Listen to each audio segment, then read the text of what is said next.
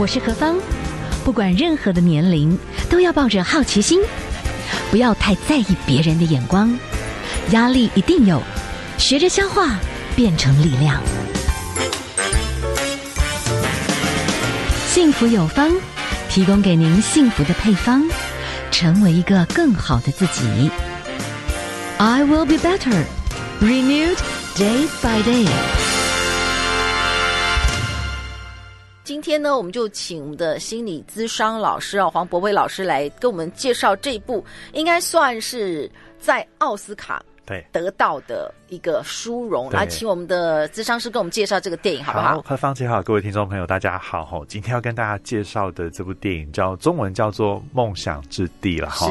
那他是一个，这个导演是一个韩裔的美籍导演，叫郑李硕。那他其实就是他家庭的故事，嗯、他的半自传故事，讲的是八零年代，那有一个韩国家庭，就爸爸妈妈带着孩子从韩国移民到美国去，是对，然后就在拍他们到美国那边的生活。对，那其实我觉得很有趣，这片中文叫《梦想之地》然后。嗯听起来好像，其实如果大家想到移民，为什么要去移民，都是希望说能够到一个更好的地方，过更好的生活。是对，但是很有趣的，这部电影的一开场哈，他们其实电影是从大概到美国已经一这一段时间，他们从加州然后搬家搬到阿肯色州一个很乡下的地方。那电影的一开场就他们搬去那个阿肯色州，然后住呃到了他们那个先生安排要住的地方了哈，就那个太太一下车之后。就讲了一句话说，说我们怎么越活越越过就越回去了。对，因为那个他们住的地方，到那个地方住的是荒郊野外哦，然后住的是一个货柜车，货柜车里头要上那个家，要进到家门，你还要爬到那个高很高很高轮，还要爬上去才能进到那个家里头去。就是说梦想之地哦，其实有时候在这个电影里面，当然他就会描述移民对的。不容易，对，就是说有有很多移民的朋友，当然有时候是为了小孩的教育，对。可是我觉得有两种啊，一种就是你身家已经都准备丰富了，呃、那你就比较轻松快乐的过去，比较没有经济上的压力，对。对，那有一种就是你可能在这里碰到很多的挑战，困难挑战，那你会觉得说，好吧。那我不如重新到一个地方归零开始。对。可是我后来发觉，终究你你你这个人得对呀、啊。对。我觉得一个对的人哦，会解决问题啊。是是。哦、不不逃避啊，殷勤啊。对。你到哪里你都会开花，你知道吗？没错没错。所以这部电影就是一开始的画面，在国外没错，但是呢，就是。这叫做什么？就是荒凉之地，对对，对，很荒凉之地。而且后来我们才知道，那个地吼，因为他们住的是类似货柜货柜车里头，然后原来后来才知道，那块那个本来的地主才是自杀身亡，所以当时 当地人是不敢买那个地方，但他们外国人傻傻的就买下来，就有点像我们觉得那种凶宅或是风水很差的地，所以很便宜，他们就买下来了哈。但是那个先生觉得他就要买这里，因为他说那那边的地的土壤非常好。其实他有个梦想，是他想要种韩国的蔬菜。好来嘛，因为他当时候韩国移民越来越多，所以他想要种这个蔬菜。好，那他想要种蔬菜也是有个原因，因为他们到美国去的时候，其实他们做的都是，其实早期很多移民也是这样做的，可能是比较低阶劳力的工作。他们就在那个小鸡的孵化场里头做这个小鸡性别鉴定的工作。我自己是，其实我本来我不晓得这件事情，我还发现，哎，对，小鸡哈，原来有一个工作就是要你要辨识小鸡一出生之后，你要辨别它是公鸡还是母鸡。那要怎么辨别？听说就是要把小鸡的屁股把它掰开哦，然后看里面如果有个突出物的，就是公鸡。嗯，那公里面哦，就是你要把，因为公鸡不会生蛋，对，公鸡又不好吃，所以他们就是直接把公鸡丢到焚化厂去哦，然后母鸡留下来，他就整天要盯着十个小时，从早做到晚，他们就是做这种生活。那后来我后来查一下，哎，台湾其实就是孵化厂都有这个工作，年薪其实有百万。哇，对，但是他很无聊，就是你整天只只能盯着那个鸡的屁股看，所以里边的。男主角这个先生就跟他说：“我我不想一辈子做这个工作。”他就我觉得人真的有那个自我实现哦，他就觉得我没有办法一辈子。虽然我们现在有钱稳定，但我没办法做一辈子做这个工作。他很希望能够去，他就到阿肯色州买下一块地，他要种田嘛，种蔬菜。对，可是他的太太其实跟他意见不一样，因为太太觉得我们那份工作虽然是看小鸡屁股。但是稳定嘛，嗯，而且对小孩比较好一点，小孩至少收入稳定。小孩我们他们住当时候住都市，可是现在搬到乡下来，因为他小孩有个是心脏不好的小孩，要看医生什么都很麻烦，所以太太其实一开始很不支持，是有点无奈，就是跟着先生到那个地方去了哈。对，然后就是说，可是就是那个到底这个地方是一个应许之地，还是是一个诅咒之地哈？那一连串他们也发生很多很惨的事，包含有龙卷风来的时候，先生那时候说我们赶快要上车逃跑了，因为这个地方会被龙卷风给卷走。哇！然后太太气炸了，就跟他讲说他不想要在这跟他一起生活了，觉得跟他生活很痛苦，说把我们带来这个地方，所以也造成他们这个关系就是非常的紧张啦。那他也觉得孩子没有受到很好的照顾。嗯哼哼，对。现在大家看到的就这部电影《梦想之地》。但是呢，感觉离牛奶与蜜的这个状况相当 遥远，很遥远。但是这部电影啊，奶奶、外婆啦，因为后来有很多原因，这个外婆呢必须跟他们一块儿来住。对对。然后这个外婆呢是尹汝贞，是韩国非常有名的元老级的演员，出道超过五十年，也因为《梦想之地》精湛的演技获得了四十个国际影展最佳女配角奖，所以这次的奥斯卡她也。对，得到了最佳女配角，很不简单。对对对是韩国第一位得到奥斯卡奖的演员。我们先休息一下，好不好？待会儿呢，请我们的医生来跟我们谈一谈，就是这个外婆对，在这个家里面扮演什么角色？为什么她会到最后可以得到这个奖？然后她显然为什么导演一定要找一个这么会演的人来扮演这个角色？好，还有不这部电影里面，你觉得你想透过？这个电影里面来看我们人生的什么？好帮我们第二段来分享这个部分哈。OK。早晨的疗愈是一匙橄榄油后，喉头深处温润的辛辣清香。生活的精致是用绝佳格调为家人选用顶级千年橄榄果种。我们家的大厨很会哦，当然要给你们最好的啊。原瓶原装。来自西班牙的百年传承技术，富含珍贵抗氧化圣品角鲨烯，为三餐加点健康，为人生加点油。日常中的米其林小宴，天德瑞冷压初榨顶级橄榄油。订购请上值日生电商平台或拨打零八零零八一一七七七。我是草地中文的黄世典。人哋咧讲好东西要跟好朋友分享啦，我今日日哦要介绍这项好物件呢，是金石滴鸡精。亲像我每一礼拜为着草地种园安尼上山下海，一定爱有体力，嘛爱有精神啦。我拢是靠金石滴鸡精，互我提神，互我有气力。只要讲咱透早起床啊，金石滴鸡精，甲伊啉一杯啊，规工的精神气力就拢有啊，有够方便的啦。尤其是有心的富人人，三前保胎、三后做未来，金石滴鸡精，我随电啊报恁知啊！请上值日生网购金石低基金，电话下单拨打零八零零八一一七七七。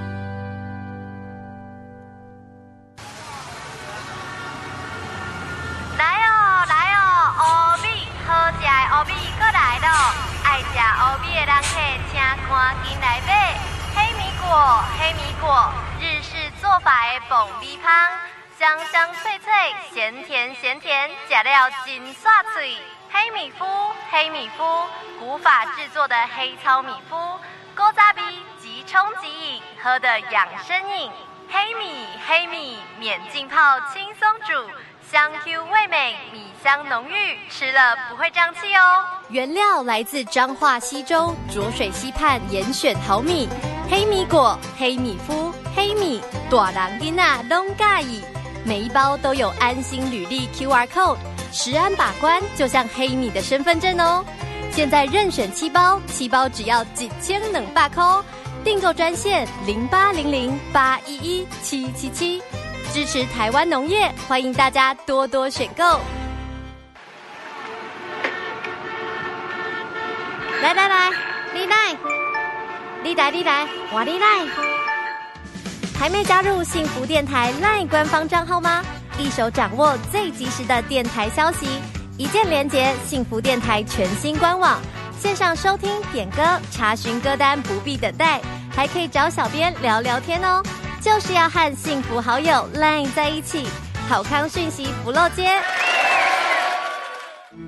我是王欢谷，大家叫我包谷，跟着幸福广播电台一起欣赏音乐，品味生活。生命最美好的遇见，就在幸福广播电台。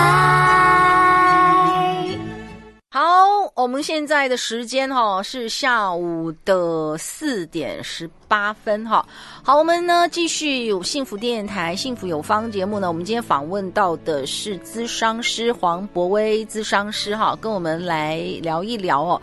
就是从这部电影，这部电影哦，《梦想之地》是美裔的韩裔美国人啦，对，韩裔美国人。那这部电影其实我相信它是一个脚本啊，各方面都很温馨、很感人的影片，因为它得到了金球奖最佳外语片。其实是因为他们的对话太多韩文，所以变成叫。外语片啦，是。然后呢，他们男主角也是有入围的，对，对不对？哈，所以其实得到很多的奖项。然后，哎，我们现在是请我们的智商师来跟我们谈一谈这个角色人物，其中这个外婆就是真正得到了对奥斯卡最佳女配角的这个外婆，她扮演的角色。好，那我们刚刚提到说，因为他们夫妻到国外去，其实压力很大，包含。他们没有心力要工作，没有心力照顾小孩，所以他们想到的一个解决方法就是。那把外婆接过来好了，就是太太的这个妈妈接到韩国这边来哈。那当然那，那那幕他来之后，妈妈带了很多韩国的这个辣椒粉啊 什么呢？这个太太其实很感动了。那、嗯、一方面，她看到妈妈很开心吼、嗯，但是我想那个心情也很复杂。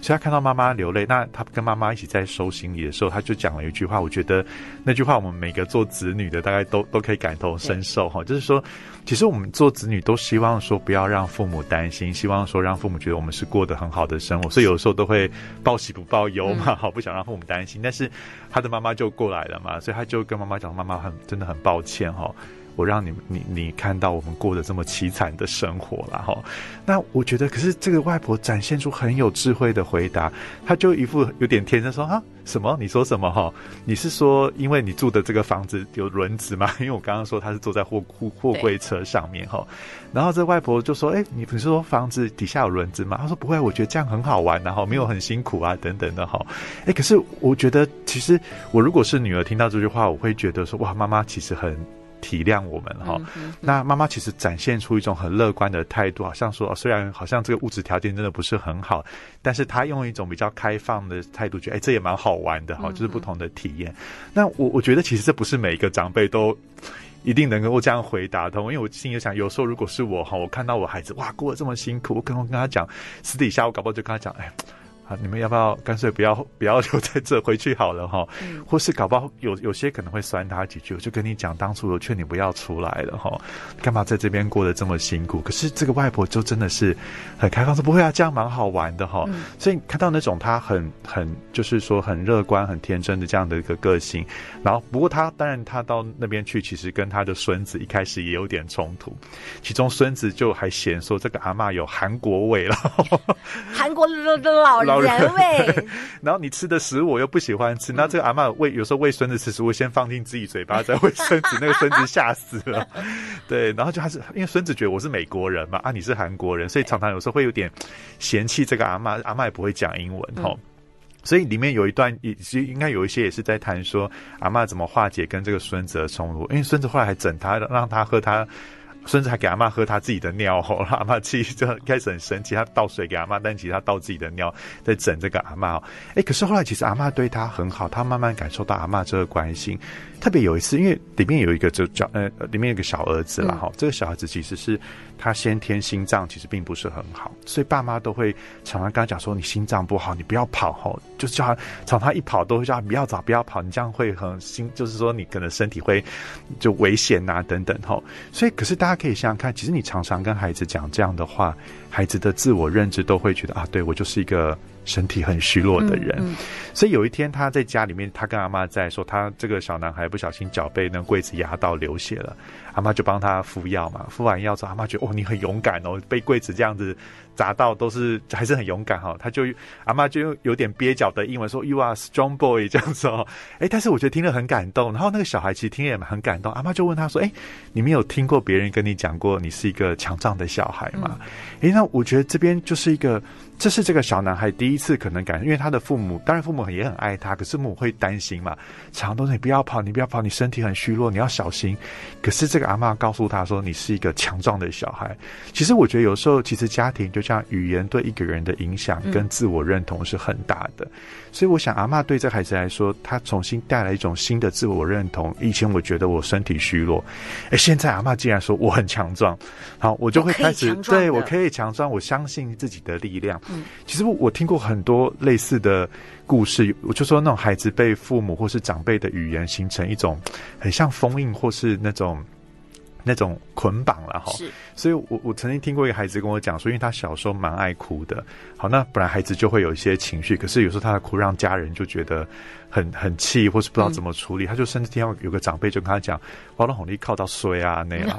就是，所以他可是你知道，他后来就觉得很有罪恶感。只要家里长辈生病了，家里长辈受伤了，其实也不关他的事，但他就有种觉得是因为我害他们的。是是。对，可是你知道，那就成为他生命一种，他就变成一个比较退缩的生命，明明不关他的事，但他就会把所有人的责任都揽到自己身上，追究在身上。对，这部电影叫《梦想之地》哦，当然，这个外婆也做了一个动作，她带了一个。应该算是在韩国很好种的一种植物，啊、对，对，对不对？水芹，然后等于就是沿着河边，对哈，对对，就种。那当然，它这个水芹代表的，其实后面有一个很特殊的意义。对对对。那到底一个人心情非常不好的时候，值不值得看这个片哦？哦一定要先跟大家讲，因为这个有时候是人在。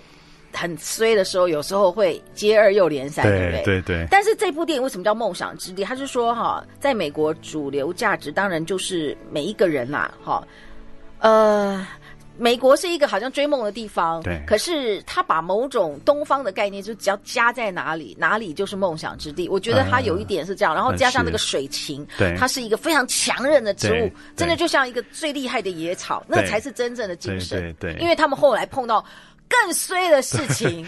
对，其实这这片梦想之地，它的原文叫米纳里，就是水芹的意思，就是韩文的水芹。是，那那是一种韩国其实常吃的一种植物，然后那也是蔬菜。那它它有点像杂草魂那样，就是在哪里它都可以长得很好。嗯，其实就成为整片的一种比喻，说虽然他们经历很多辛苦的事情，但是有一种这个生命的一种韧性在这边。嗯，那他们到那个阿妈到美国来，一开始帮了孩子，跟孩子状况越来越好的时候。可是阿妈竟然中风了，哇！阿妈中风就辛苦，本来是帮忙照顾孩子，现在变得大家也要来照顾阿妈。对，对，那有一天他们全家人出去的时候，阿妈其实也也很想帮这个家，她其实手脚不方便，她也是想帮忙倒垃圾、帮忙清东西。结果她在倒垃圾的时候，因为他们那个地方很偏僻，他们是要自己烧垃圾的，嗯、他们就用个桶子，垃圾丢进去，然后烧。哎，结果烧的时候不小心风一吹，里面那个桶子里的火就。就东西就飞出来，然后就烧掉他们的仓库了。对，那个仓库是那个仓库是他先生的结晶，就是他要卖蔬菜，好不容易有一整批的蔬菜，结果全部就被烧光了。哇，已经到了绝境那样子。对，然后他们后来整家人从外地回来，看见整个那个屋子在烧起来。对，可是我觉得那一幕，因为其实有个有个前提是。其实那个太太本来要跟先生离婚，嗯，因为她觉得哈，她其实真的觉得现在生活很辛苦，她宁愿回去照顾小鸡，看小鸡的那个 屁股，然后分辨性别。可是她，我觉得她那时候很灰心，现在跟她讲一句话是说：“你要走就自己走了，我不会跟你走。”嗯，但我觉得太太其实她最想要的，倒不是我我我不知道觉得。他想走也是因为他希望对孩子比较好的生活，给孩子，因为这里太辛苦。可是我觉得他心里面也期待说，不管到哪，你能不能跟我们一起走？嗯，要不然就是你也可以至少说在这边，你也希望我跟你一起留下来在这。可是他先生不，他先生说，他现在可能也气到，就说要走你自己去，我不会跟你走，我就是要在这里，我要把我的梦想做起来哈。可是他有一种被抛下的感觉，所以他那时候觉得他没办法在。他讲一句话说，呃。我们有问题有，呃，没问题就过得很好，有问题我们就撑不下去。好，那我觉得未来我们还是会遇到问题。他他先说不会，我们已经开始慢慢赚钱。他就回一句话说：所以你觉得我们彼此不能够拯救彼此，只有钱才能够拯救我们彼此嘛？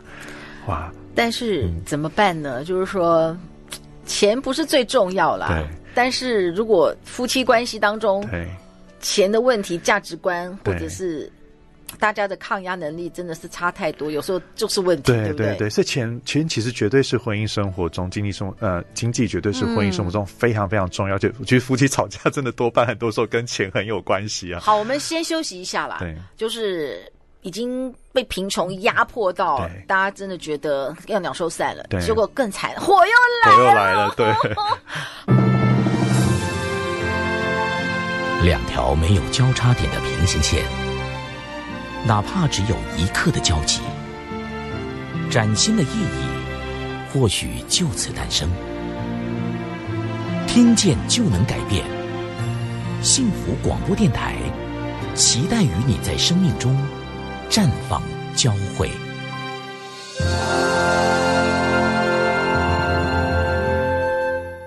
只想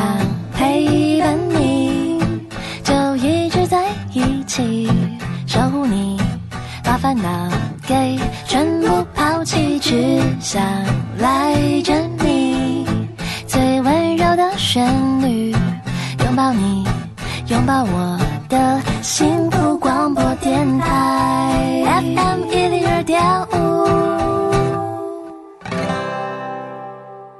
现在的时间哈是下午的四点三十五分。您所收听的节目 FM 一零二点五幸福广播电台，幸福有方，我是幸福 DJ 何芳。好，我们今天从看电影哦来谈谈人生。我们请到的是咨商师黄博威黄医师来跟我们聊一聊。今天谈的是《梦想之地》这部电影，得到非常多的奖项，史上第一位荣获奥斯卡最佳女配角韩国的演员哈尹汝贞，首史上首位入围奥斯卡最佳男主角。角亚裔演员哦，Steven Young，还有一个强势入围奥斯卡六项大奖，包括最佳影片，所以等于是是一个很好的成熟的团队。据说呢，这个应该算是导演的一个自传的故事。对，对，对，他就是把他爸爸妈妈的故事拍出来。对，我想他也呈现出很多这种就是移民生活在在国外很重新开始，然后怎么经营这个家庭，然后。但是我觉得他他他不是只拍那种美好的一面，因为很多人把移民生活想得很美好，他其实拍出很多艰辛的一面。那我觉得这这可以呼应里面外婆有曾经跟孙子讲过一段话哈，他他们去溪边，外婆带着水禽种在一个溪边，那有一次在溪边的树上，小孩就看见有一只蛇在那里，那个孙子就想要拿石头去丢那只蛇哈。阿妈看到的时候，跟他讲说：“你不要丢，不要丢。”他跟他讲一句话说：“好，你你丢了蛇就跑掉了，吼，蛇就躲起来。可是你要看得到蛇，比让它躲起来好啦。”嗯，他说：“会躲起来的东西比较可怕啦，嗯，你要看得到比较不可怕。嗯”所以他也展现一种生活态度，就是你要正视生活里头的那种。不管是危险也好，或是那些难处，你不能够假装没看见他们。嗯，所以我觉得这部电影有点像这个，他就告诉我们移民生活中那种难处，他没有闪避这个东西。可是就像我刚刚提到，最后在那个大火当中，吼。好像烧尽他们，就是这个家一无所有。那当然，我觉得这是最惨的情况。有时候你人生到绝境的时候，对一个家庭是很大的考验。这个家到底会不会就四分五裂了？嗯。可是我觉得电影让我觉得很感人，是他们家在这个绝境当中决定。他发现他们是命运共同体了，嗯，有一种好像那把那个火虽然烧尽一切，但是那把火好像也是一种，你知道那种也炼尽一切，对对，炼尽一切，让我们知道我我们真的只剩下彼此。你还可以拿走我什么呢？对对，我就是，我们就一起重新来吧。对对对，我们就一起重新来吧。嗯，所以我觉得那个是蛮感人的地方，是说他们愿意重新来吧。嗯，所以那时候外婆很自责，都想要离开了，被孩子被那个孙子不能跑的孙子，是他全力跑去追外婆，是跟外婆讲一句。话我觉得，其实那个是可以让我们每一个灰心想要离家的人听的话。他就跟外婆：“外婆，你走错了，我们家在那一边，嗯，我们一起回家好不好？”因为外婆当时已经有点中风了，不小心了，引起火灾吧。